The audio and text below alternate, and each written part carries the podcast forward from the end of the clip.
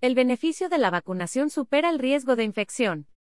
Por Ernesto Martínez Buitrago-1500 internista e infectólogo. Aunque muchas personas consideran que las vacunas son efectivas y seguras, afirman que no se pondrán la nueva vacuna contra el COVID-19. Los estudios de aceptación de la vacuna y la información que circula en las redes sociales dejan ver que el mundo, como en la política, está dividido.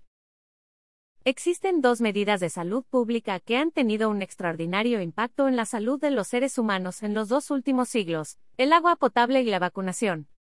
De acuerdo con cifras de la Organización Mundial de la Salud, OMS, las vacunas evitan entre 2 a 3 millones de muertes al año al proveer protección contra enfermedades como la difteria, sarampión, neumonía, rotavirus, rubeola, tétanos y polio.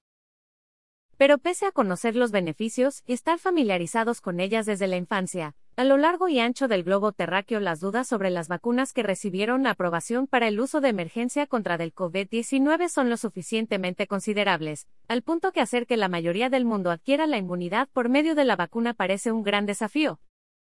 Una encuesta reciente realizada en Colombia concluyó que cerca del 41% de los colombianos no se aplicarían la vacuna, unos por temor a los efectos secundarios y otros porque no creen en la efectividad de las vacunas. Según el sondeo del Instituto Francés de Opinión Pública, IFOP, 6 de cada 10 franceses descartan vacunarse contra el COVID-19, y muchos de los trabajadores de la salud de Estados Unidos, que están en primera fila para recibir la vacuna contra el COVID-19, se están negando a hacerlo.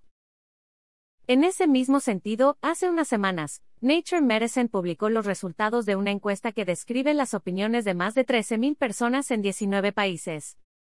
El 14,2% de los encuestados estuvo total o algo en desacuerdo con la afirmación de que aceptarían una vacuna COVID-19 si estuviera lista para ellos ahora. El 17,9% estuvo en total o algo en desacuerdo con la afirmación de que aceptarían dicha vacuna si su empleador la recomendara.